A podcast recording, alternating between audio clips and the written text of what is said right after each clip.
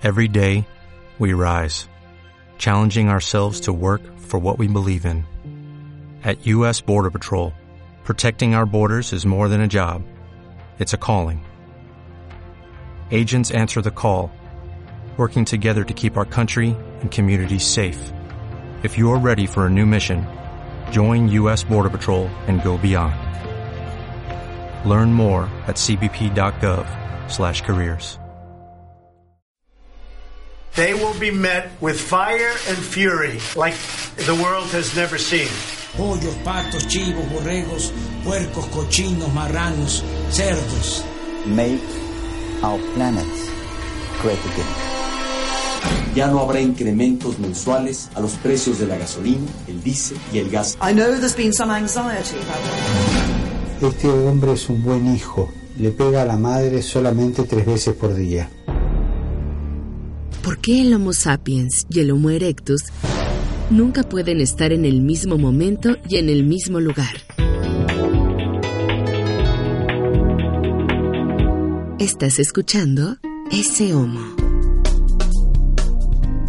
El punto de vista de tres generaciones acerca de un mismo tema.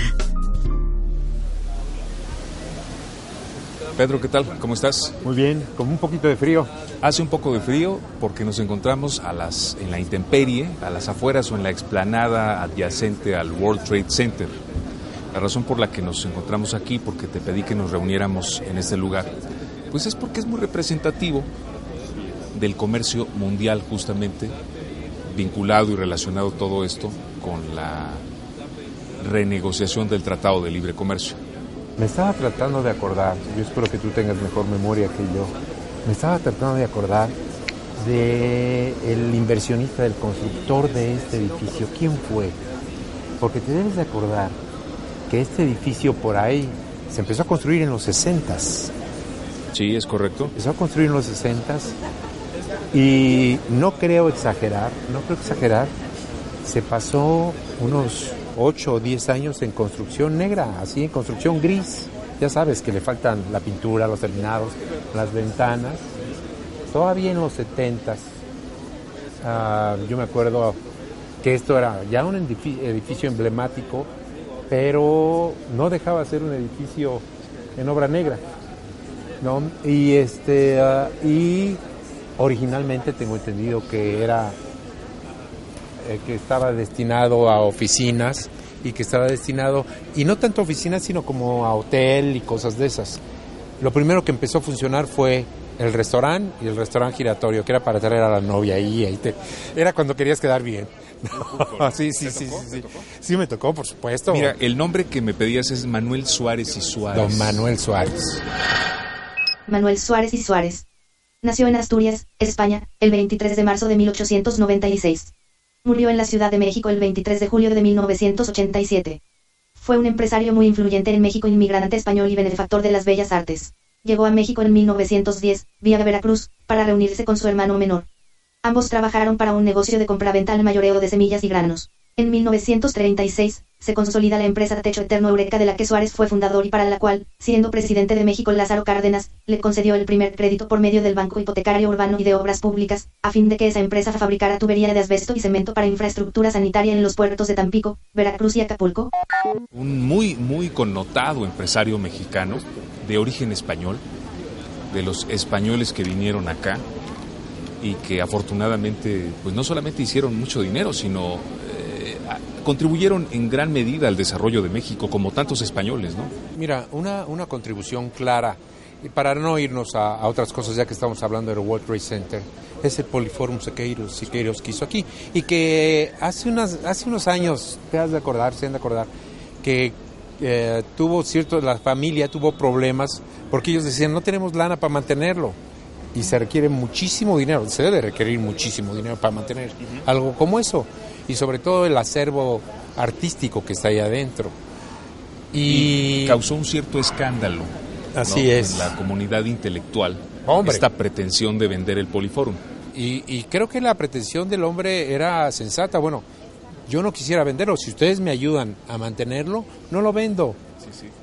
Pero Sí, de que tiene historia, esto tiene muchísima historia. Me recordó a uno de miles de casos en los que, específicamente me refiero, en los que alguien quiere aportar algo a la comunidad y acaba pidiéndole ayuda a los demás. Me acordé del matrimonio Mieri Pesado que en Veracruz, en Orizaba, pugnó porque la ciudad se mostrara más internacional, se desarrollara y convenció al gobierno de invertir en la construcción del Palacio de Hierro, diseñado por Eiffel, el mismo de la Torre Eiffel.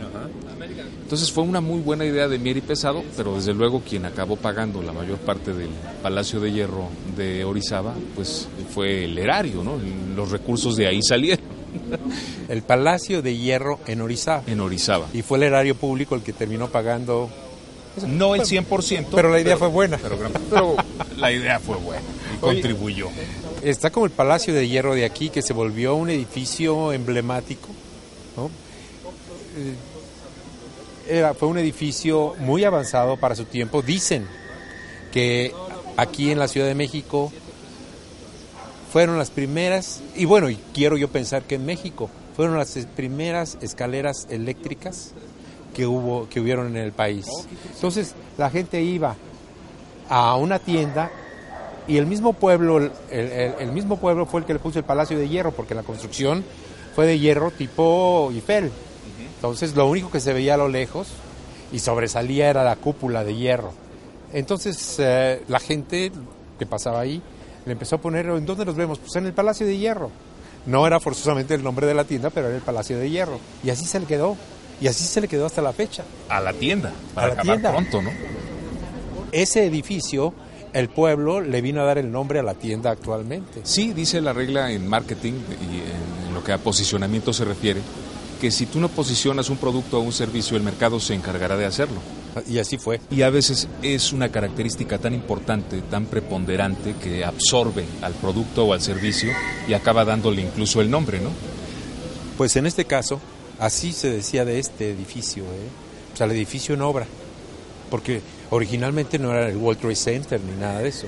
Era un gran edificio. En Todos obra. le llamábamos el Hotel de México. El Hotel de México, así. ¿Y sabes por qué? Porque fue proyectado para que fuera un conjunto de edificios. Este iba a ser solamente una de las torres de ese conjunto, en el que habría toda clase de movimiento, tanto comercial como de oficinas, como habitacional. Pero el proyecto nunca se concretó. Es un proyecto, desde luego, auspiciado y, y, originado por Manuel Suárez y Suárez. Este hombre es considerado en México el mecenas más grande que ha habido. Apoyó, fue el principal patrocinador del muralismo mexicano. No, no, lo sabía. Ningún otro empresario aportó tanto al desarrollo del muralismo y a los pintores. Ajá financiándolos. Pero a final de cuentas fue solamente a los, a los muralistas, porque no, es la general, gran corriente de, de, esos años, ¿no? En general, al arte.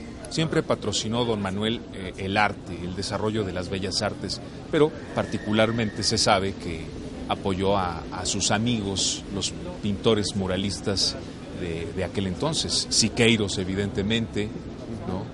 Rivera, Orozco. Los tres grandes. Los grandes, a los grandes. Él fue el principal patrocinador y estamos en este momento sentados en una cafetería con un ambiente lluvioso, nublado, muy agradable, incluso en, por momentos se siente frío.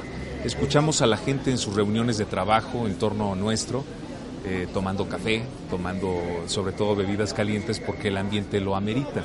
Este edificio del famoso Hotel de México, como mencionabas, Pedro, como le llamábamos antiguamente, o antes de que fuera el World Trade Center, que ahora ya le llaman Pepsi Convention Center o algo así, me parece.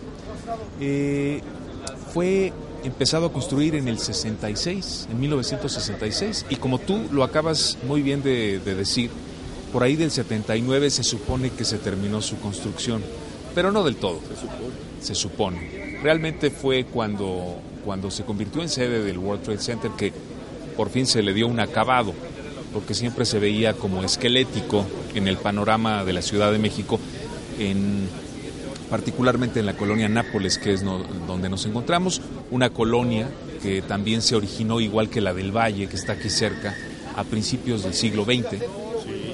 Son de formación de principios del siglo XX, pero que especialmente se desarrollaron a mediados de ese siglo, del siglo pasado.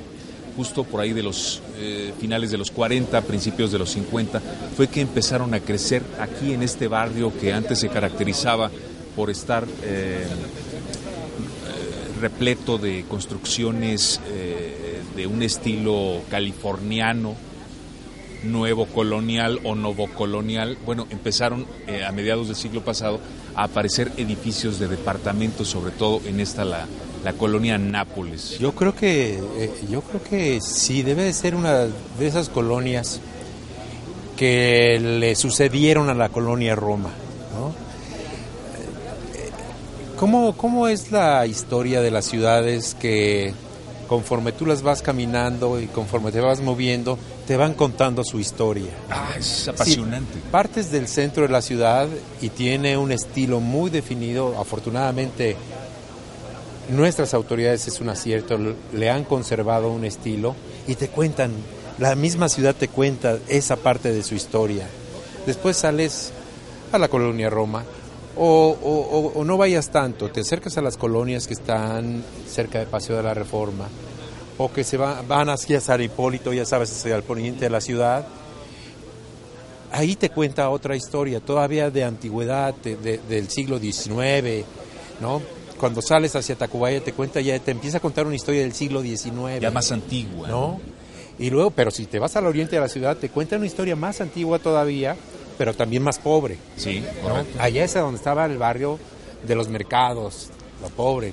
Aquí digamos que para este que para esta parte de la ciudad pa, eh, para el poniente que estamos en el poniente digamos sur poniente del centro de la ciudad te va contando una historia un poquito más aristócrata, un poquito más de aristocracia, porque aquí se venía a vivir la gente que no podía vivir hacia Paseo de la Reforma, hacia las lomas pero aspiraba a tener una casa tipo, como tú lo, me, me, me gustó mucho la palabra que utilizaste, fue novocaliforniano, dijiste? Novocolonial. Novocolonial.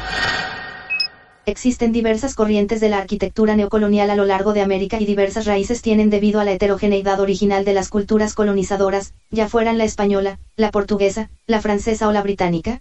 Por ello el término es muy amplio y existen versiones diferentes de la arquitectura neocolonial que se dieron principalmente a comienzos del siglo XX y por distintos motivos históricos y culturales según el lugar. El estilo que se conoció como colonial californiano está representado ampliamente en la República Mexicana, sobre todo en la arquitectura construida entre 1925 y 1955. En la Ciudad de México, floreció en la zona de Polanco, no con la sobriedad de los muros aplanados y las techumbres de teja del estilo original, sino con una opulencia inusitada que exigía cantera labrada y hierro forjado.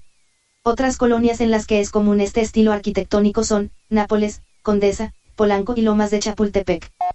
Sí, este, ese es el estilo. Casas grandes. Para la época actual ya cualquier casa es grande, ¿no? Casas muy grandes, de techos altos, de paredes muy fuertes, de ventanas pequeñas, casi sin garage, herrajes con, negros. con, con herrajes, casi sin garage, Ajá, pero cierto. con tejitas todavía, con tejitas estilo californiano. Muy pintoresco, este, sí. Todavía te dicen, te hablan de algo de bonanza, ¿no? Este, de familias pudientes. Y así es, era gente que, que, que tenía para comprar una casa un buen terreno y una buena ca- y construir una buena casa. Es este tipo de colonias, la Nápoles es ese tipo de Es exactamente esa clase de gente la que habitó en principio una Oye, colonia como y para esta. terminar con el World Trade Center, ¿tú sabes por qué este tardó tanto en, en por qué se llevó tanto tiempo en la construcción? ¿Por cuestiones financieras? Por- definitivamente por cuestiones financieras. Um, dime otra vez el nombre. eh, del- Manuel Suárez y Suárez. Don Manuel. Don Manuel, un español acostumbrado a hacer el negocio a la antigüita. No pedía y no aceptó financiamientos, no aceptó socios y lo quiso hacer con su propio capital. Y por poco este edificio le cuesta su capital completo. Así es. Eso es, eh, eso es otra historia también. Por eso se llevó tanto tiempo. Bueno, pues vamos a hacer una breve pausa, eh, Pedro. Eh, nos, nos fue insuficiente el tiempo que teníamos previsto. Vamos a hacer una pausa y regresamos ahora sí para entrar de lleno a hablar del asunto del Tratado de Libre Comercio. ¿Te Muy parece?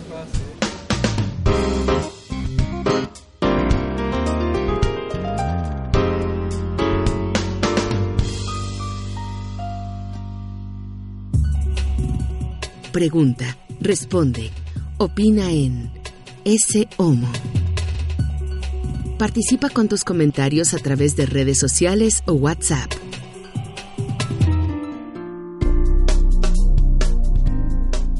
Estás escuchando ese Homo.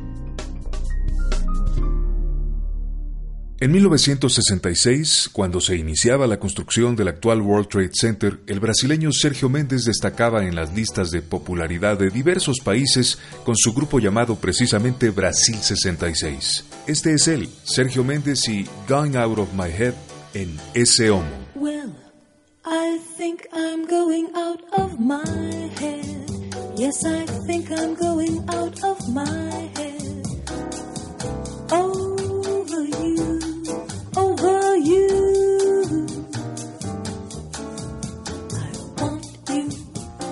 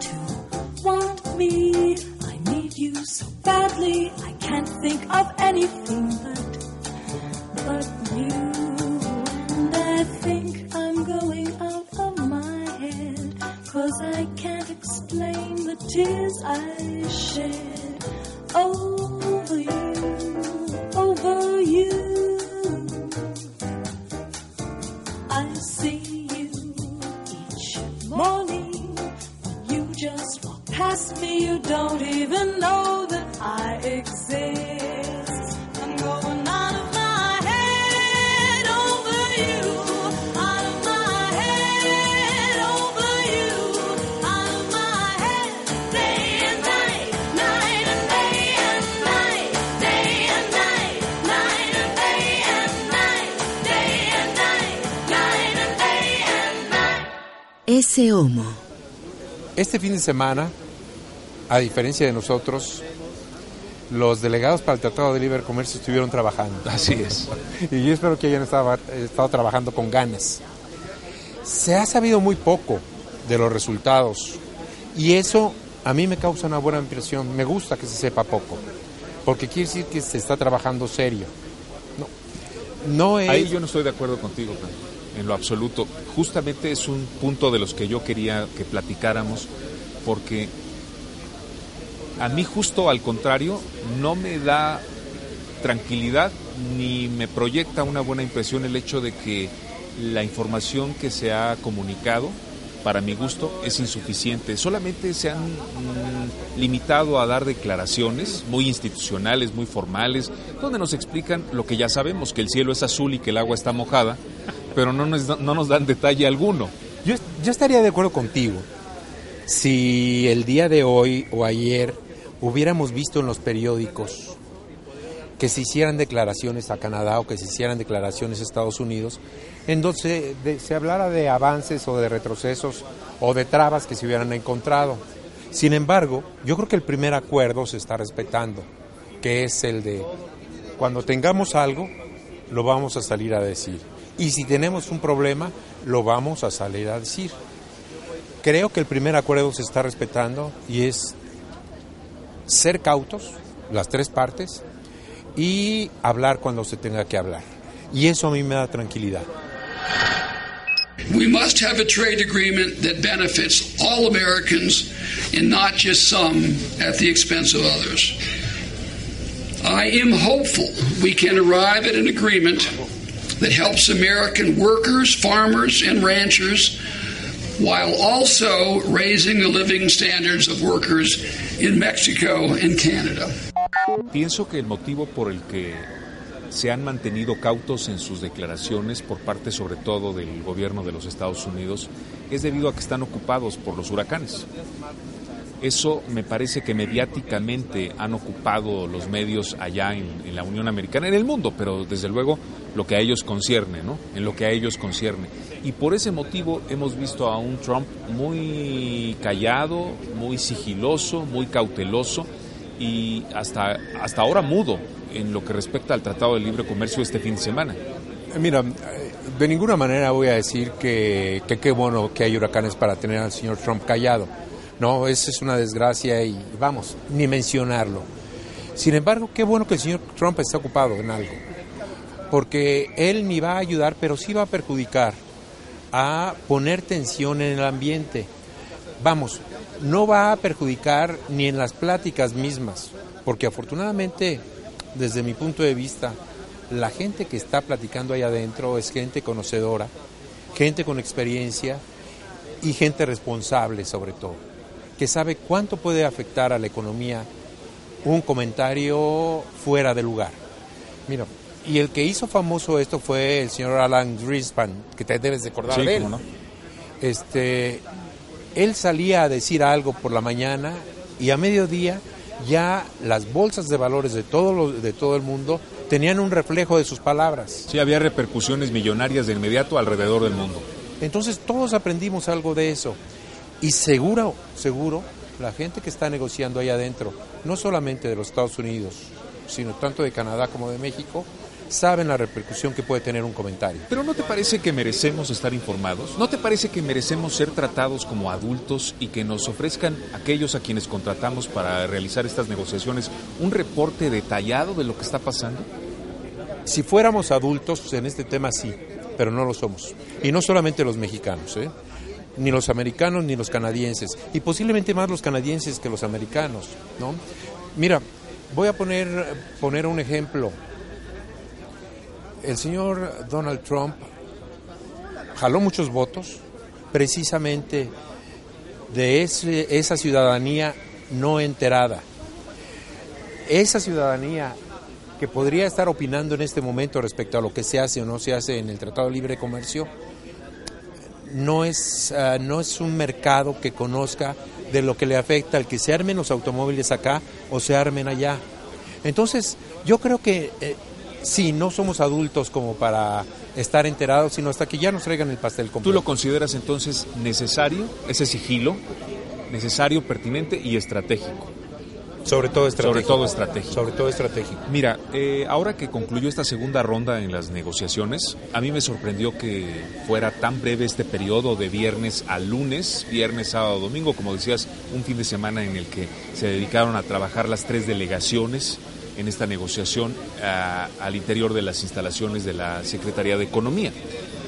Eh, sale por fin eh, el lunes eh, el licenciado Guajardo, do- o doctor, me parece que es doctor, Ildefonso Guajardo, el secretario de, de Economía, a dar una declaración trilateral, dijo, a nombre de los tres involucrados, en las que explicó brevemente que en términos generales se había avanzado en las negociaciones, que se iba a dar información solamente si había algo importante que decir, lo cual no ocurrió, y que ahora habrá que esperar hasta finales de año, hasta diciembre aproximadamente, esperan volver a decirnos qué pasó, y no solo eso, no solo eso sino cómo quedó.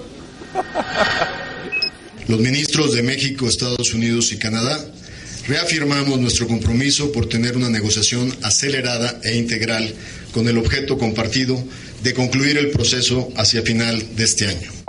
¿Y, y tú qué quisieras? ¿Que, eh, ¿Tener este, más noticias? ¿Ya nació el niño?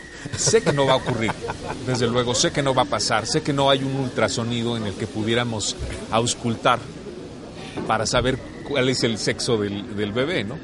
Sabes, Hernán, los filósofos ah, de la actualidad definen a la era que estamos viviendo, la definen como la era de la velocidad. Y, y es verdad, estamos acostumbrados a que las cosas cambien de la noche a la mañana.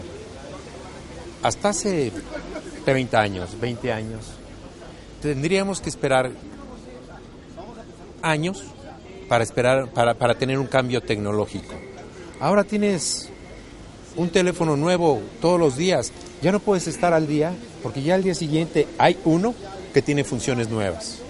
Y dije teléfono como puedes decir computadora. O bueno, teléfono y computadora es lo mismo. Ajá, sí. ¿no? ya no hablas de televisión. Antes, para que llegara la televisión a la casa, la televisión a colores a la casa, bueno, tuvimos que esperar años cuando ya existía en Estados Unidos. ¿no? Este, estamos, vivimos en la época del acelere y, de la velocidad. Perdón que, que te interrumpa. eh, lo curioso es que había que esperar a que llegara de Estados Unidos cuando él se inventó aquí. Cuando se inventó aquí, don ah, el señor Camarena. Camarena. Este, y yo creo que en este tipo de situaciones, en este tipo de decisiones, sí hay que tomar su tiempo, como las cocineras antiguas, ¿no? Ponerlo en el horno, no estarlo viendo y viendo y viendo porque dicen que se, que, que se hace chaparrito si lo estás Sí. viendo y o si lo estás abri- si estás abriendo el horno. No, hay que esperar a que el horno esté bien caliente, hay que poner la levadura a tiempo y hay que esperar el tiempo suficiente. Ahora pienso y voy a comentarte que creo que es una cuestión de dinero, como lo comentábamos desde la vez pasada. ¿Cuánto tienes? ¿Cuánta información puedes tener? Porque desde luego, y me acordé de una declaración de Juan Pablo Castañón, que es el presidente del, eh, del Consejo Coordinador Empresarial, comentó que estaban ellos al cuarto de en el cuarto de al lado de las conversaciones y de las negociaciones, todo un equipo de empresarios, entre ellos él, para apoyar a los negociadores mexicanos en el caso de dudas, preguntas o podría yo sugerir también para preguntarles si estaban de acuerdo, ¿verdad? Porque a ellos no solamente sí se les da información, sino se les pide su parecer. Al- a- y hablo del, del empresariado mexicano de alto nivel. Ellos son los que sí están informados, los, los más interesados y a quienes incluso se les pregunta. ¿Y eso no te da tranquilidad en cierta Sí, manera? sí, sí, desde luego. De lo que yo hablo es de información. Porque antes, mira, antes dependíamos solamente del sector público y decíamos ojalá que tengamos buenos representantes. Yo veo muy sano que ahora haya tanto iniciativa privada como en el sector público y respecto a las noticias, yo creo que se está trabajando bien. Lo único que se dice y realmente no se dice en esta declaración tripartita, que afortunadamente ves que sí, que las tres partes estaban ahí paradas cuando, cuando Idelfonso hizo la declaración, este, ves que las tres partes estaban ahí.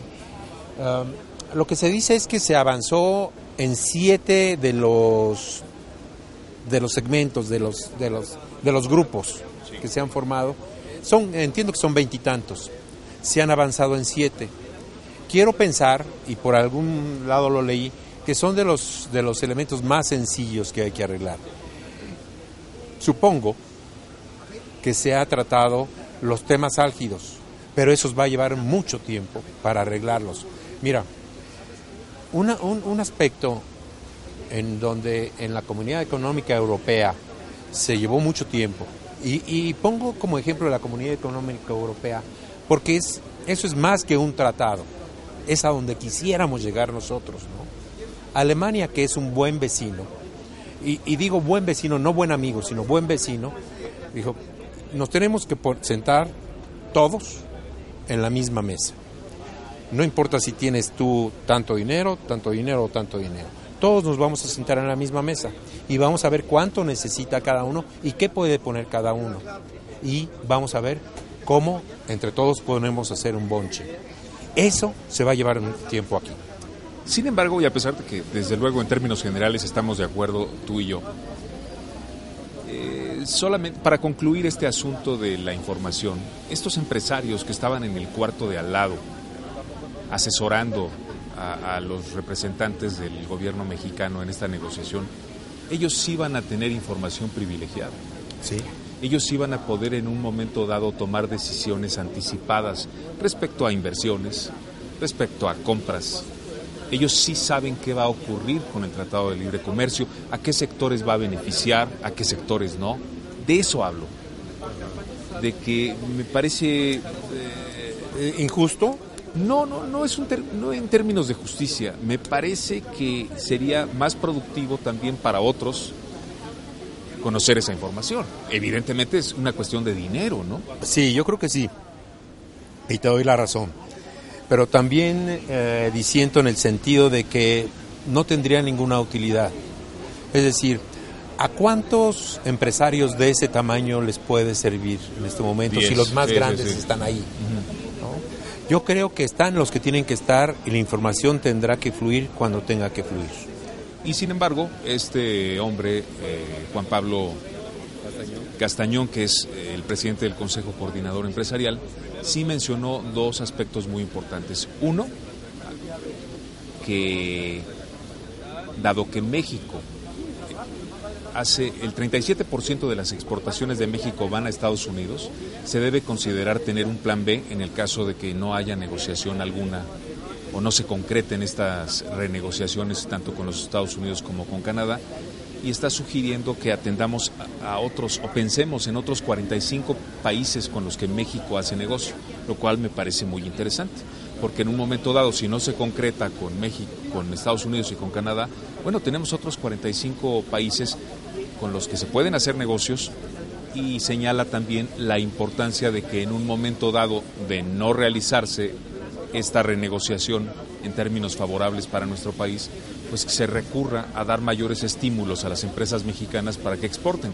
porque de no hacerse el tratado, al que exporta a Estados Unidos le va a costar 4%. Así es. Más. Así es. Mira, yo te digo una cosa antes de, ya sé que nos vamos a corte. Va a haber plan B. Terminemos como terminemos, va a haber plan B y no forzosamente significa un fracaso. Me dejas con eso. Vamos a, a, continuar con eso después de una pausa. Regresamos. Estamos transmitiendo desde el World Trade Center de la Ciudad de México. Esto es ese Homo. Ese Homo. Emitiendo siempre desde un lugar diferente.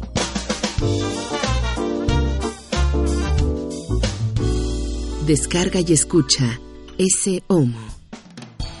Encuéntralo en iTunes el punto de vista de tres generaciones acerca de un mismo tema. Ese Homo. También en 1966, cuando don Manuel Suárez y Suárez decidió iniciar la construcción de este edificio en cuya explanada nos encontramos hoy, estaba sonando esto con The Rolling Stones en la radio, Painted Black. Este es un fragmento en Ese Homo.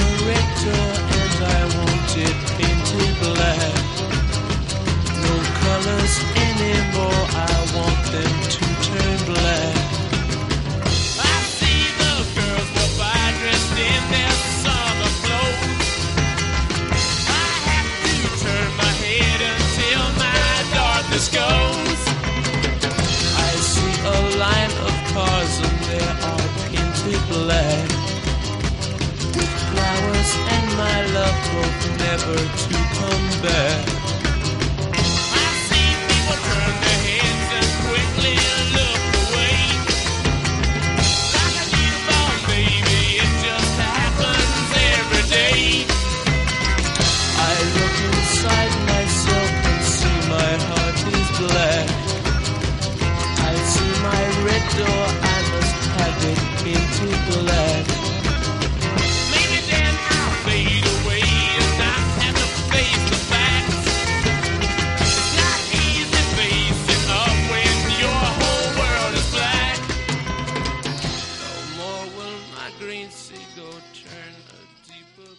Ese Homo. Para continuar, Pedro, algunas de las limitaciones u obstáculos en las que coincidieron algunos de los representantes involucrados en esta renegociación, tanto por parte de México como de Estados Unidos, tiene que ver con dos temas. Y los dos temas con el asunto laboral. El dinero es uno de ellos, que argumentan, por ejemplo, esta esta mujer Freeland, que es la representante de Canadá, Canadá, en este acuerdo, argumenta que para ellos sería importante que, que, se contara con mejores sueldos en México, pues para poder ser competitivos. Porque si no, imagínate, a 11 dólares allá el, el salario mínimo y aquí a, a, cómo será, pues a nada, ¿no? ¿Cuánto pagas la hora allá, en Canadá y en Estados Unidos? Aproximadamente 11, 13 dólares. Es lo que y gana aquí, aquí una persona en el día completo. Sí, bueno, es, no lo sé, pero por ahí va.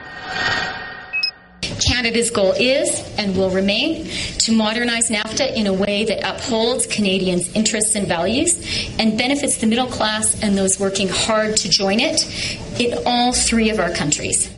Es justo lo que ella dice, que sería importante a nivel competitivo o para resultar competitivos que se arreglaran estas cuestiones de salarios, de diferencias, que se hicieran pequeñas, que se disminuyeran las diferencias en los salarios. Mira, yo te comentaba hace rato que el ejemplo que se tiene que seguir, mejorándolo incluso, es el que se siguió en Europa, en donde Alemania puso sobre la mesa ese problema. Y fue caso específico de España y de Grecia, en donde se emitieron bonos, que así se llamaban bonos salariales, en donde los países más fuertes prestaron dinero, emitieron los bonos ellos para incrementar más los salarios tanto en Grecia como en España. Y emparejar la situación. Y si no emparejarla, poner, saber ponerla en un grado aspiracional suficiente para que la mano de obra no emigrara a los países industrializados y se quedaran en esos países de desarrollo. Si tú ves, es donde vino el boom de los vinos, de los vinos españoles, el boom del aceite de oliva y el boom de todas las cosas naturales que se dan en esas regiones, porque la mano de obra se quedó ahí. Y ahora se vende en todos los países en situación de igualdad. Como de hecho, no cambió el tema, solo es una anotación a lo que estás diciendo, como de hecho está ocurriendo o va a ocurrir ahora con el asunto de la migración en los países desarrollados de Europa, ¿no? Eh, hablando particularmente de Francia, de Alemania, que es tal el problema que tienen migratorio que lo que dicen es, ¿sabes qué? Hay que financiar a, a estas personas para que se queden en sus países. Sobre todo hablan de África, para que se queden en su país, puedan ser productivos ahí y todos salgamos ganando. Desafortunadamente a la comunidad económica europea, a, este, a la comunidad europea, le ha afectado las guerras que se están llevando a cabo en Medio Oriente y en los países africanos. ¿no? Que ahí sí ahí no hay ni control ni hay manera en que ellos puedan intervenir. ¿no? Ahí los que intervienen son las grandes potencias que están fuera incluso de, de, ese, de ese juego. Este, ese es un elemento que no se tenía ni en consideración y que difícilmente se puede contener. La inmigración siria, por ejemplo, no la puedes parar. No la puedes parar ni a Italia, ni a Grecia, ni a Alemania mismo. Entonces, es un factor que desafortunadamente no se puede controlar. Y es un tema que también es común en el Tratado de Libre Comercio. Mira, ya será un tema que platicaremos porque es un tema por sí solo la cuestión de inmigración. Estados Unidos siempre ha tenido una inmigración controlada, controlada igual hasta donde se puede. Es decir, aunque pongas un muro, y eso es la gran mentira, no vas a poder controlar la inmigración. ¿no? Yo soy, yo tengo todo el derecho de construir una cerca en, en, mi jardín para que no se pase el vecino. Tengo todo el derecho. Siempre y cuando. Pero también quieres que la pague el vecino. La ponga. Ahí sí ya no. Ahí sí ya no. ¿Cómo le voy a decir? Oye, quiero que pongas un muro para que no te saltes. Bueno, entonces lo voy a construir bajito. No. No, pero ya tocaremos ese tema, el de tema de la inmigración, pero en cierto, en cierta medida, claro que está relacionado, porque entre mejor esté pagada la mano y el, la mano de obra y el talento aquí en México, menos aspiración van a tener de irse. ¿no? Mira, este tema que ayer, digamos, hizo su crisis, que fue el tema de DACA, de los Dreamers famosos, está muy ligado a esto de la inmigración y del control de la inmigración. Por supuesto que Donald Trump, y perdón que me salte a este tema, pero ya lo trataremos en su momento, pero tiene que ver con el Tratado de Libre Comercio. Si quisiera prohibir o si quisiera quitar de regulación el controlar el acceso del talento, se está dando un balazo en el pie. Porque ahí se está quedando con la crema de la crema, Así con el talento. Lo que debe de controlar es la inmigración de la mano de obra, no del talento. Como ha venido siendo toda la vida, desde el, hace unas cuatro décadas aproximadamente, que realmente aumentó, con, que aumentó considerablemente la migración a Estados Unidos de los mexicanos. Desde entonces ha habido una política por parte del gobierno estadounidense para quedarse, aceptar no solamente a los mejores mexicanos, a los más destacados o talentosos, no solo de México, del mundo. ha sido una política constante en las últimas décadas por parte de los Estados Unidos y también hay un cambio ahora a raíz de que Trump está a cargo. Los primeros braceros arribaron a Los Ángeles por tren en 1942. El programa fue promovido inicialmente por la demanda de mano de obra durante la Segunda Guerra Mundial, y comenzó con el traslado por parte del gobierno americano de un millar de campesinos mexicanos experimentados para cultivar y cosechar en ingenios azucareros ubicados en la región de Stockton, California. Eh, para regresar con las, eh, los obstáculos que, mencionaron en, sus declaraciones los representantes de, Canadá sobre todo, eh, otro de ellos, otro de los obstáculos fue el asunto ambiental, que choca de inmediato justo o específicamente con las políticas que recientemente ha, concretado Trump. Ya ves que salió de París. Ajá, del Tratado Tomó de París. la decisión de salir del Tratado de París, de no formar parte, de no atenerse a él. Y esto se contrapone con los intereses de, en las políticas ambientales de Canadá, sobre todo. Esos son los que señalaban los canadienses como obstáculos más grandes para negociar desde su punto de vista. El asunto eh, ambiental que ahí creo que la pelea es con Estados Unidos, y el asunto de los salarios, que tiene que ver con México particularmente. Sin embargo, sin embargo,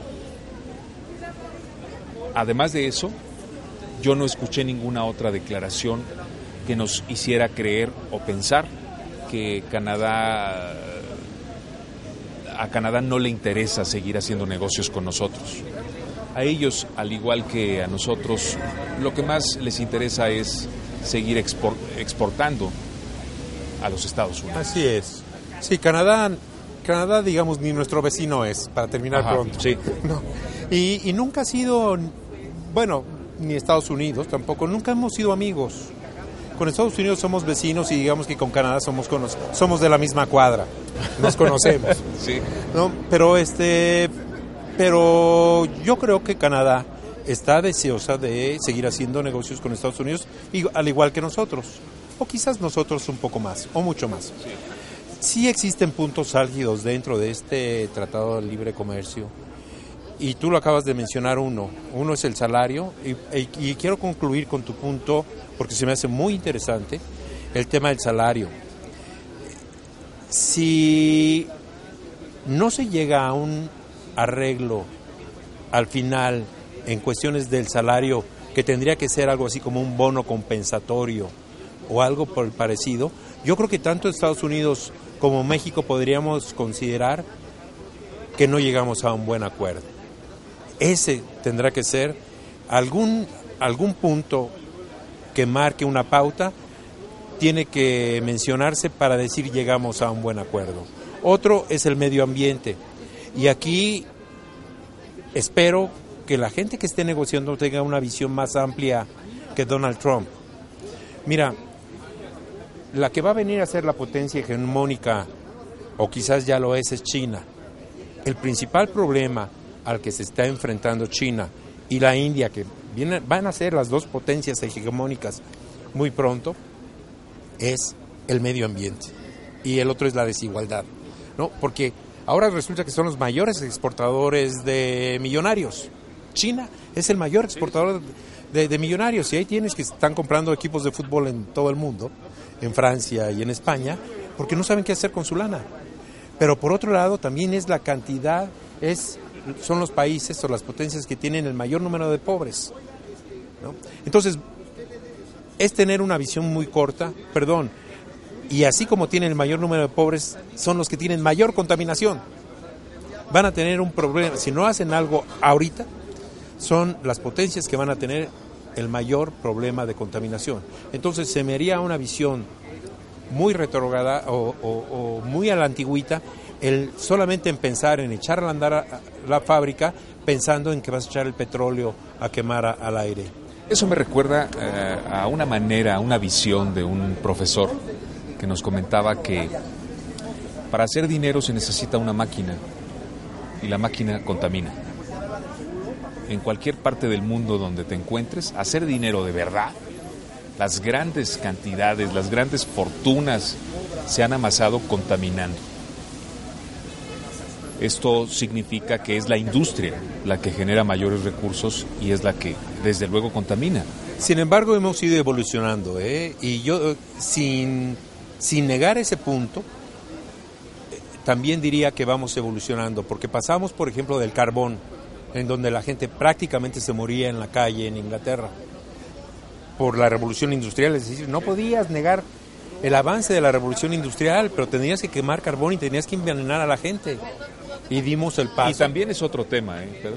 Claro. Porque hablan de unos niveles de contaminación en aquel entonces que no creeríamos. Así es. Ni siquiera en México y los dimos el paso y dimos y ni siquiera en México Sí.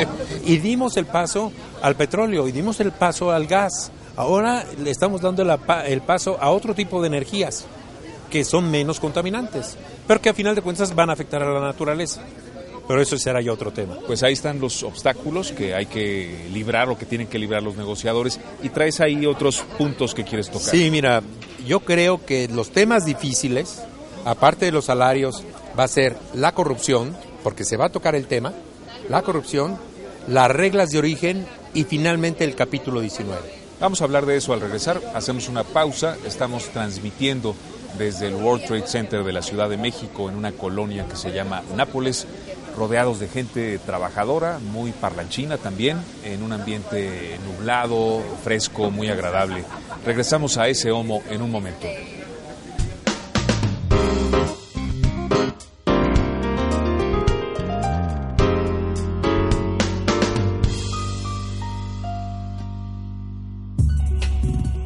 Pregunta, responde, opina en ese homo. Participa con tus comentarios a través de redes sociales o WhatsApp.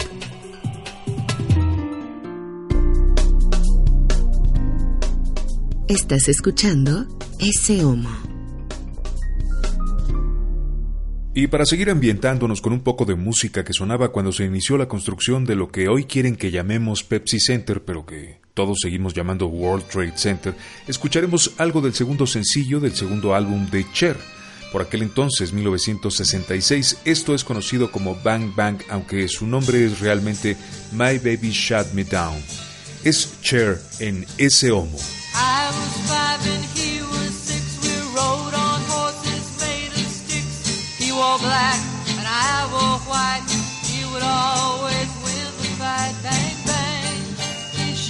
Down. Bang, bang. I hit the ground. Bang, bang.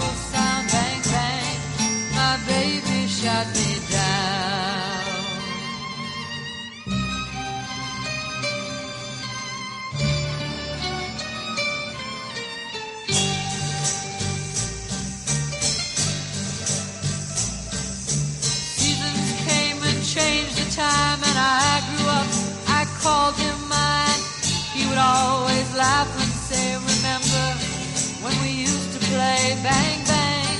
I shot you down, bang bang. You hit the ground, bang bang. That awful sound, bang bang. I used to shoot you down.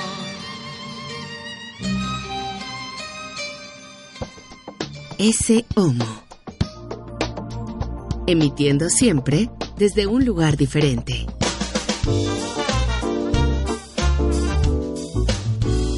Descarga y escucha ese homo. Encuéntralo en iTunes. El punto de vista de tres generaciones acerca de un mismo tema. Ese homo. Regresamos a ese homo para seguir conversando acerca de eh, distintas facetas que tiene este Tratado de Libre Comercio y que son importantes de considerarse y de tomarse en cuenta, Pedro. Así es. Yo te mencionaba cuando terminamos el corte pasado que para mí los puntos álgidos, y yo no le llamaría problemas, pero sí puntos álgidos, en donde creo que puede haber un,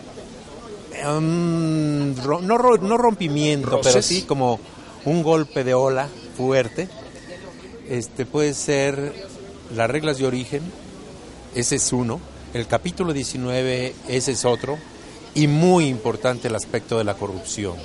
¿no? Y son temas que se van a tratar. Yo te decía al terminar alguno de los cortes que para mí va a existir un plan B. Es decir, De ah, cualquier forma. De cualquier Sea cual sea el resultado de las renegociaciones, Sí, para ti hay un plan B. Es como cuando vas a pedir la mano de la, de la hija, ¿no? O llegan a pedir la mano de la hija, que por más que te quieren poner al muchacho trabajador, bien educado, religioso y todo eso, siempre va a salir ahí con su comentario y tú vas a decir es un mujeriego. O sea, siempre va a haber, va a haber algo, ¿no? Chin, y la mamá se queda, se queda diciendo, ya ves, te lo dije.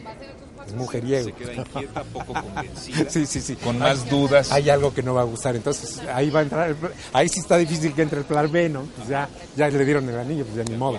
Este, no, yo creo que aquí siempre va a haber algo en donde alguna de las tres partes no vamos a quedar totalmente satisfechos. Y es donde yo creo que el presidente Peña atinadamente tomó la decisión de ir a China y de presentarse con un grupo muy selecto que no nos admitió en su club en su momento, hace cuatro o cinco años, no nos admitió en su club, que fue el club de los BRICS, Brasil, India, China, Rusia y Sudáfrica, países en desarrollo, no nos admitieron en su club porque estaban bollantes. Y nosotros tuvimos, desafortunadamente, un detallito con China a quien le habíamos comprado, una empresa china, le habíamos comprado el tren, tú te debes de acordar, Ah, sí, de, sí, de claro, Querétaro, claro. que al final de cuentas, por cuestiones internas, por cuestiones out of the records, Hubo que dar marcha atrás. se- hubo que dar marcha atrás e incluso se le tuvo que pagar a la empresa china. Eh, y eso dejó un mal sabor de boca en las autoridades chinas que incluso metieron su pie para decir, o le pagas o rompemos relaciones. Entonces ahí se, enfría, se enfrió todavía más la relación. Atinadamente el presidente está yendo como invitado a ese club selecto que ya no es tan selecto porque ni Brasil, ni Rusia, ni la, India quizás se salva un poco más, China se salva un poco más, Sudáfrica no tanto, no están en esa situación bollante cuando hicieron su club y no nos invitaron. Ahora aparentemente nos están invitando. Y creo que se da así como para entrar con, como con calzador, diciendo, tengo nuevos socios. Si ya no puedo hacer el negocio que yo pensaba aquí, lo tengo allá. Entonces, no forzosamente es un plan B, pero sí es un plan alternativo. Me gusta más verlo así. ¿Verdad? Como que pensar que cualquiera que sea el resultado de estas negociaciones con los vecinos del norte se haga se, ah, se haga un esfuerzo por hacer negocios con otros países. con otros países, se tenga un plan alternativo. Y donde yo creo que las situaciones se van a poder más calientitas, va a ser con la cuestión, me gustaría escuchar tu opinión, con la cuestión de la corrupción. ¿Por dónde crees que va a ir? Mira, es un asunto que de todos sabido, pues la corrupción eh, la podemos encontrar no solamente en México, en todas partes del mundo, a distintos niveles. Cada país tiene sus códigos, en cada país hay eh, un, propio, una- un propio lenguaje, una, una forma de corrupción diferente a los otros, aunque esencialmente la corrupción es corrupción. En México particularmente es un tema que no nos conviene tratar en una negociación, porque además si tú revisas los índices mundiales, pues nos deja muy mal parados o parados en un lugar preponderante en cuanto a corrupción se refiere, cosa que no ocurre en Estados Unidos ni Canadá. Lo cual como tú, como buen vendedor que tú eres, tú sabes que si llegas a la mesa de negociaciones y empezamos a traer a, la misma un tema en el que yo estoy en desventaja, no me va a convenir mucho, me va a poner justamente en una posición que no me favorece en esa negociación. En México no nos favorece el asunto de la corrupción, no es un tema que nos permita hacer mejores negocios. ¿Sí? Sin embargo, algo hay que hacer.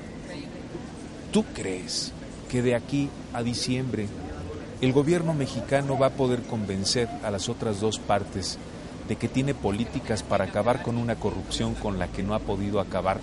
Déjate el sexenio de Peña Nieto, que van cinco años. En cinco años no ha podido hacer nada, incluso, al menos a la vista de todos, en la opinión pública, Se quedó la sin casa. percepción es terrible, la percepción en ese sentido. ¿no? Sí. El Ferrari de no sé quién, el- es, es un escándalo tras Los otro. terrenos del otro, Los- las, casas de no sé- las casas blancas, las rojas, las rosas. las- terrible. ¿sí? Si en estos cinco años Peña, por hablar solo del sexenio del presidente Peña Nieto, nada ha podido hacer, vaya, ni siquiera ha sido capaz de salir a los medios a dar una respuesta clara en este sentido o a informarnos respecto a cuál es su plan para acabar con la corrupción. ¿Tú crees que de aquí a diciembre van a poder convencer a estas dos partes? No, no lo creo. Las medidas anticorrupción que adoptó México en el último año no fueron suficientes para elevar la posición del país en el índice de percepción de la corrupción, IPC, 2016, en donde cayó 28 lugares. En el informe elaborado por Transparencia Mexicana y Transparencia Internacional, México ocupó el lugar 123 de 176 naciones evaluadas, con un puntaje de 30, en una escala donde 100 significa la menor corrupción. Mira, yo creo, siguiendo lo que tú estás diciendo, creo que el sexenio de Enrique Peña ha estado marcado más que cualquier otro por dos grandes factores. Uno es la corrupción. Y la otra es los presidentes ladrones, los, los, pre- los gobernadores, Gobernadores. ladrones, ¿no? Que está ligado uno con otro. Todo es co- ¿Me ¿no? sigues hablando de corrupción? Así es. No, yo, yo creo que por eso es uno de los temas que se va a dejar hasta el final. ¿Tú no agradecerías que se tocara el tema de la corrupción? ¿Nos conviene? Yo como ciudadano mexicano que pago mis impuestos y que exijo que los negocios se hagan de manera limpia, sí agradecería. Y no forzosamente creo que ahí vaya a haber un rompimiento, ni creo forzosamente que se trate de convencer. Sí creo que los otros dos países digan, yo te voy a aceptar ciertos niveles de negociación para que nuestras empresas intercambien ah, mercancía o intercambien dinero, siempre y cuando tú me garantices que esos negocios van a llegar limpios, que no haya dinero ni de narcotráfico, que no haya ni dinero de comisiones que se estén pagando o que se estén recibiendo, que se pongan ciertas reglas. Sí, México va a tener que aceptar ciertas reglas a todos los niveles, y hablo desde niveles de gobierno hasta niveles de negociaciones entre particulares. Y ojalá que se dé independientemente al, al Tratado de Libre Comercio, que es el tema de- programa, de este programa, independientemente de ello, es absolutamente necesario para que haya un desarrollo en el país, que se atienda el asunto de la corrupción, Pedro. Yo es lo agradecería. absolutamente necesario para este país. Yo lo agradecería. Vamos a dar nosotros como población mexicana un salto adelante si nos si aceptamos que nos pongan reglas del exterior. Que ya ves que somos muy somos muy sentidos, somos muy sensibles en eso. No, no, no. Tú en mi casa no puedes decirme qué voy a hacer. No, claro que voy a tenemos que aceptar si queremos estar en un mercado global, tenemos que aceptar reglas también globales. Y eso incluyen reglas en contra de la corrupción. Sí, es como cuando eres invitado a una reunión y que tiene cierto código de vestimenta. tienes que traer pues corbata. Tienes, tienes que llevar corbata. Tienes que llegar aquí con un cierto determinado nivel de corrupción. Hay que llegar ahí, no solamente por la negociación en sí, sino por, por el bienestar de todos nosotros. Mira, ahora que, que hablamos de corrupción, pues recuerdo este nuevo asunto que nos da a conocer un medio de comunicación al que han dado por llamar la estafa maestra. Es espeluznante. La estafa maestra, es el nombre que el portal de noticias Animal Político, dio a una investigación que realizó a lo largo de varios meses. En este trabajo encontraron evidencia de que el gobierno federal, a través de 11 dependencias, ha desviado miles de millones de pesos. Solo al revisar las cuentas públicas 2013 y 2014, por ejemplo, Animal Político y Mexicanos contra la Corrupción detectaron contratos ilegales por 7.670 millones de pesos y de este dinero no se sabe dónde quedaron 3.433 millones. Eso salió, salió a- ayer precisamente, salió, ¿no? Antier, antier salió. Este, ¿Qué niveles de corrupción? ¿Hasta dónde está metido el gobierno en, este, en, estos niveles de corrupción? Entonces, yo creo que sí es necesario apegarnos a reglas internacionales, a reglas globales y no debemos de sacar a aflorar nuestros sentimientos. Otro punto muy importante y creo que se está dejando al, al último precisamente es un tema muy sensible para los Estados Unidos en donde ellos pretenden ser, ser juez y parte.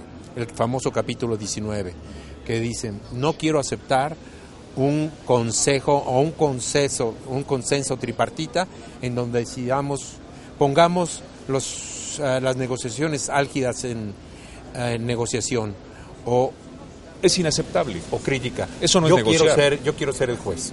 Eso no es negociable. imposible. Ahí yo creo que Canadá ahí sí va a ser nuestro socio para presionar a Estados Unidos de que eso no se puede aceptar. Eh, vamos, eso es inaceptable.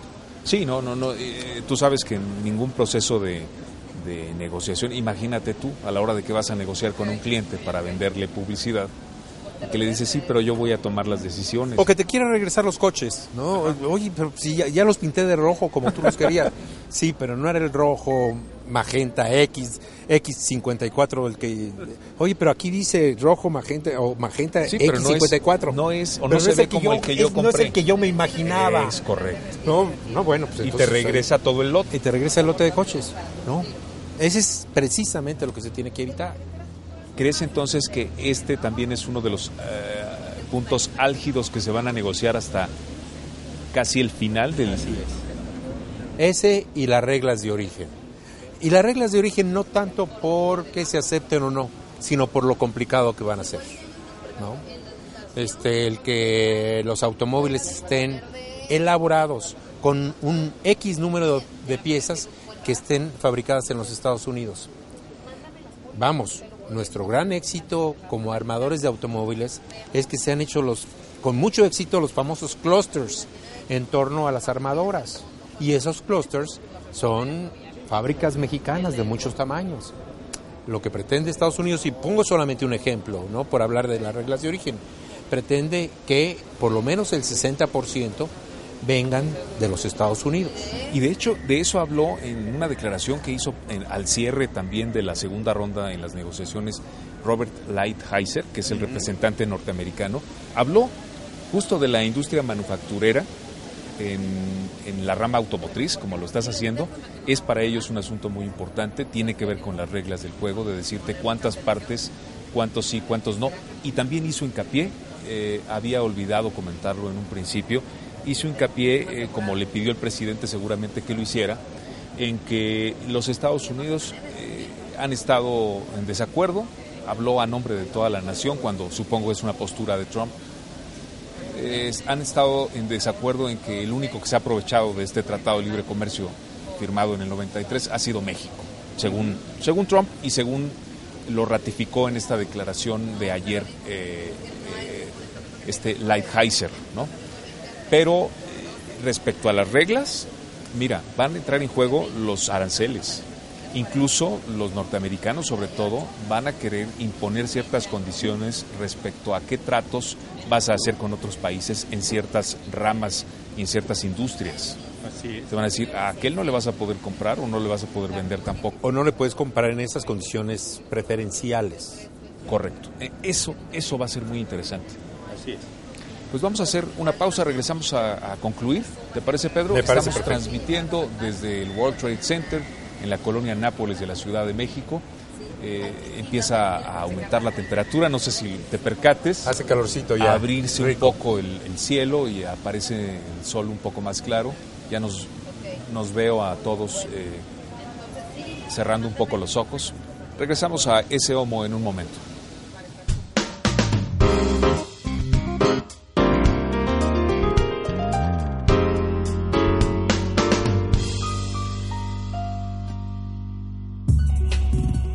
Pregunta, responde, opina en ese homo.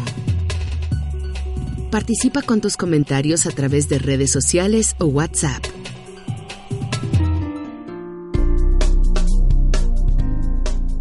Estás escuchando ese homo. Regresamos a ese homo donde vamos a procurar, Pedro Calderón y Hernán Troyo, pues hacer algún tipo de conclusión respecto a todo lo que hemos aquí comentado, Pedro. Mira, yo creo que el Tratado de Comercio es algo no solamente benéfico, sino necesario. Y no solamente en- para nuestra parte del mundo, sino que es algo ya sin el cual el mundo no puede vivir, o sea, con el cual es un elemento necesario ya en todo el mundo. La economía es global ya no es local. Aquel país que pretenda vivir cerrado, como pretende Cuba ser hasta el momento, en solamente recibir lo que yo quiero o lo que yo acepte, ¿no? Lo que yo no, acepte estoy, estoy totalmente cerrado. Esas economías cerradas ya es algo ficticio, no existen. Somos economías globales. El Tratado de Libre Comercio no solamente es algo necesario para México, es algo vital para cualquier región del mundo, así lo veo. Es evidente también, en mi opinión, que los tres países estamos interesados en cerrarlo. Hay interés por parte de Canadá, de Estados Unidos, de México. Quizás los más beneficiados, diría Donald Trump, somos nosotros. Yo creo que no, pero aunque así fuera, sí, evidentemente, oye, si les estamos exportando el 37%, eh, mejor dicho, si el 37% de lo que exportamos va para Estados Unidos, sí tendría fuertes repercusiones el no concretar estas negociaciones. Es probable que se den. He leído a, a distintos analistas, todos coinciden en que ven altas probabilidades de que se cierre un tratado de libre comercio, pero en el caso de que no se hiciera, tanto en el caso como eh, de que no se hiciera como de que se concrete, es importante que haya un plan alternativo para cerrar tratados y tener acuerdos con otras naciones, eh, pase lo que pase. Eso es importante. Lo que mencionábamos hace rato, eh, no hablamos de plan B, hablamos de un plan alternativo. Y ese va a existir, se firme en los niveles que se firme el Tratado de Libre Comercio. Porque de que se va a firmar un tratado, se va a firmar ¿Hasta qué nivel? Ojalá que fuera todo de acuerdo a nuestro gusto. No va a ser así. Oye, porque sabes, también el no firmarlo, estaba yo leyendo las implicaciones que tendría en los Estados Unidos. Mira, por lo pronto, por lo pronto se llevaría años el regresar a un esquema en donde viviéramos aislados, buscarnos nuevos amiguitos, ¿no? Eso nos llevaría, eso nos llevaría mucho tiempo a todos. Mira, primero, según vi, habría que avisarlo con seis meses de anticipación en el caso de que alguno de los países quiera retirarse. Esto quiere decir que durante seis meses se dispondría todo para cerrar cualquier acuerdo que hubiera o pendientes. Pero después, al interior del Congreso de los Estados Unidos, el presidente Trump tendría que dar toda serie de explicaciones y vendría también una... Eh, un nuevo proceso de preparar, calcular, proyectar, cómo subsanar todos aquellos huecos, cómo rellenar todos los huecos que quedan vacíos al retirarse de un tratado como este. Es muy grave, es muy complicado, mucho más. Cuando me enteré yo de esto, vi que tenían razón, bueno, vi o pienso que es probable que estén en lo cierto los analistas que he leído. Es más complejo deshacerlo, cerrarlo, que componerlo. Desde la implementación del TLC ha aumentado en 281.700 el número de empleos que dependen directamente del comercio con nuestro México, lo cual ha ayudado a reducir la tasa de desempleo de Estados Unidos hasta en 7%. Adicionalmente 95% del total de exportaciones del sector minero de Arizona están dirigidas a México, con base en las reglas vigentes del tratado, por lo que modificaciones que no sean consensuadas con los actores directamente involucrados generarán un problema para estas economías, dicen los internacionalistas del Senado. Ahora, el componerlo, insisto, perdón que insista tanto, no quiere decir que todo vaya a ser a nuestro favor o que todo vaya a ser conforme a nosotros lo queremos. El componerlo quiere decir, vamos a nivelarlo. Esto tampoco quiere decir que ya no vayamos a salir con nuestro superávit de 60 mil millones de dólares. Yo creo que vamos a seguir saliendo con un superávit y eso es sano para nosotros y es necesario para los Estados Unidos. Si quiere arreglar superávit no va a ser ni con Canadá ni con México, va a ser con China. Con China tiene un déficit inmensamente superior que el que tiene con nosotros. Entonces, sí creo que vamos a firmar un tratado de libre comercio que se va a llevar su tiempo, que va a tener sus modificaciones, que puede ser que no nos gusten, pero que nos vamos a tener que adaptar a ellos. Y que se van a superar todos estos obstáculos que hemos detectado, como lo concerniente al aspecto salarial y al de medio ambiente. Y ojalá que en donde estemos más a gusto sea en los que no mencionaste, en el de la corrupción y en el de las reglas de origen. Porque ahí sí hay muchos industriales de mediano a grandes, de mediano tamaño a grandes, que es nuestra industria, que es la industria que está floreciendo en México, que podrían ser muy afectadas. Ojalá que ahí terminemos contentos.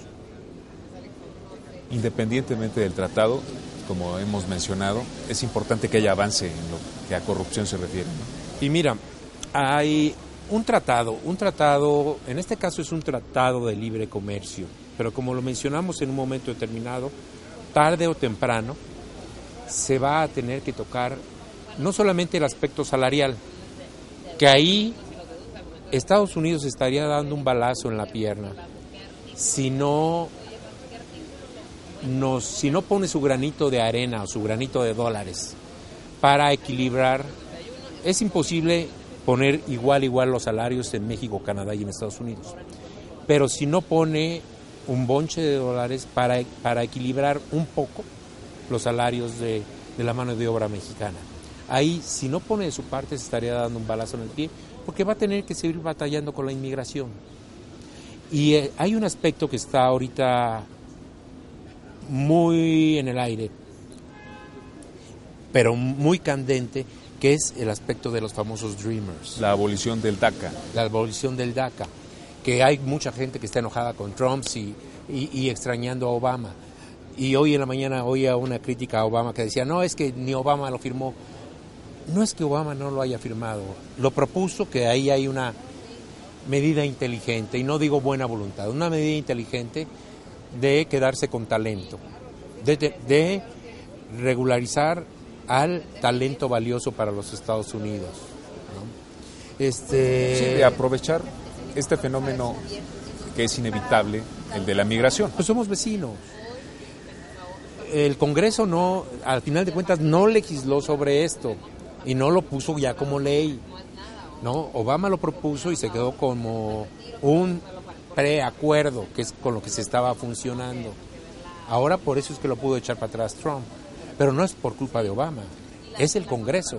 Y lo que está tratando de hacer en este momento Trump, que yo creo que es bueno, es desatorar algo. Tienen seis meses para arreglarlo, Arreg que el Congreso lo arregle. Y yo creo que lo está sí, se lavó las manos y, y, la papa caliente se la pasó al pues, Congreso. Pues no tanto, ¿eh? Porque aunque él hubiera dicho que pasaba, no pasaba. Bueno, sí, de acuerdo. Está en manos tiene, del Congreso. Está en manos del Congreso. Y yo creo que lo está utilizando un poco como moneda de cambio para insistir en su, en su muro.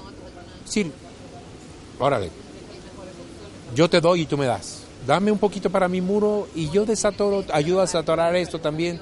De los Dreamers. porque también, como lo acabas de decir, no está en sus manos. No está en sus manos. Pero lo va a usar para negociar. Pero lo va a usar para ¿Qué te negociar. parece si platicamos de esto en la siguiente Me emisión encantaría de porque hombre? es algo que está muy candente. De acuerdo, hablaremos entonces del DACA, de los Dreamers, en la siguiente emisión de ese homo. Me gustaría mucho. Gracias, Pedro. Ha sido un placer como Al siempre. contrario, ya sabes que es un privilegio. Hasta luego. They will be met with fire and fury like the world has never seen. Pollos, patos, chivos, borregos, puercos, cochinos, marranos, cerdos. Make our planet great again. Ya no habrá incrementos mensuales a los precios de la gasolina, el diésel y el gas. I know there's been some anxiety about it. Este hombre es un buen hijo. Le pega a la madre solamente tres veces por día. ¿Por qué el Homo sapiens y el Homo erectus nunca pueden estar en el mismo momento y en el mismo lugar? Estás escuchando Ese Homo. El punto de vista de tres generaciones acerca de un mismo tema.